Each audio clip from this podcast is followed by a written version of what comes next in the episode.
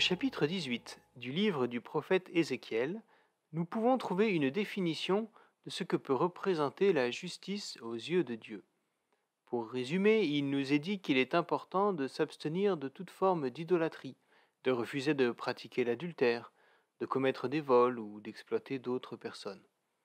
Il est aussi préconisé de faire preuve de solidarité en permettant à chacun d'avoir accès à de la nourriture et à des vêtements.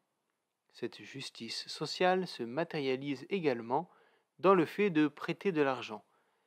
Si la Bible ne l'interdit pas, elle recommande de ne pas chercher à en tirer profit. Voire, il faut même être prêt à effacer les dettes d'une personne qui ne pourrait les rembourser. Que ces conseils sont actuels et que ce monde dans lequel nous vivons gagnerait à s'en inspirer.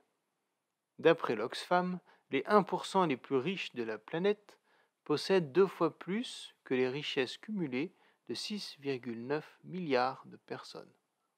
Comment ne pas être choqué quand nous lisons que les 22 hommes les plus fortunés du monde possèdent plus que l'ensemble de la population féminine d'Afrique? Alors, face à ce constat, il nous est possible de nous convaincre que notre monde est pourri et que les plus riches qui s'y trouvent sont bien égoïstes. Je ne crois pas que nous aurions totalement faux de penser ainsi, mais alors cette phrase de Gandhi peut nous permettre de méditer un peu. Sois le changement que tu veux voir dans le monde.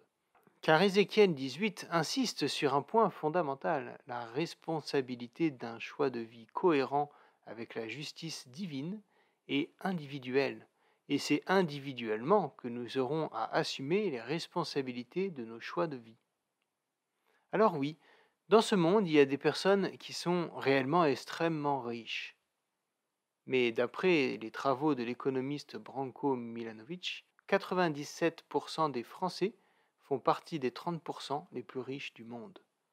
Ne sommes-nous pas non plus les grands riches de bon nombre de nos prochains? Alors, qu'attendons-nous pour être le changement que nous voulons voir dans le monde? Car c'est aussi cela être la lumière du monde et le sel de la terre. Belle journée à vous.